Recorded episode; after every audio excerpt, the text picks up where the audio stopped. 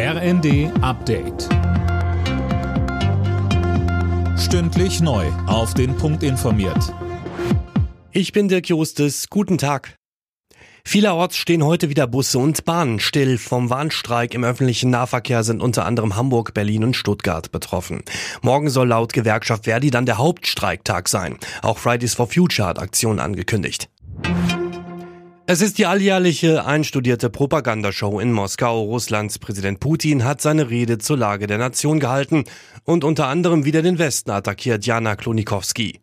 Ja, er sagte, dass westliche Drohungen eine reale Gefahr eines Nuklearkonflikts schaffen würden. Sie sollten endlich begreifen, dass auch wir über Waffen verfügen, die Ziele auf ihrem Territorium treffen können. Putin sprach auch von einer breiten Unterstützung im Volk für die, wie es in Russland heißt, militärische Spezialoperationen in der Ukraine.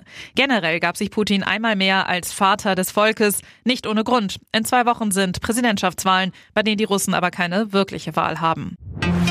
Die deutsche Wirtschaft reagiert erleichtert, dass es weiter keine Einigung auf ein EU-Lieferkettengesetz gibt. Die Industrie- und Handelskammer spricht von guten Nachrichten. Fabian Hoffmann mit mehr.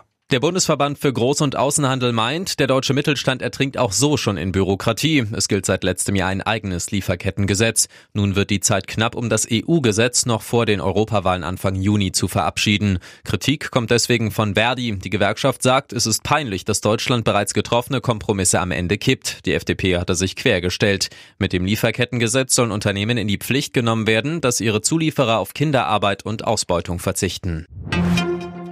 Die schlechte Wirtschaftslage macht sich auch auf dem Arbeitsmarkt bemerkbar. Die Zahl der Arbeitslosen ist im Februar laut Arbeitsagentur leicht auf gut 2,8 Millionen gestiegen. Außerdem suchen Unternehmen auch weniger nach Arbeitskräften.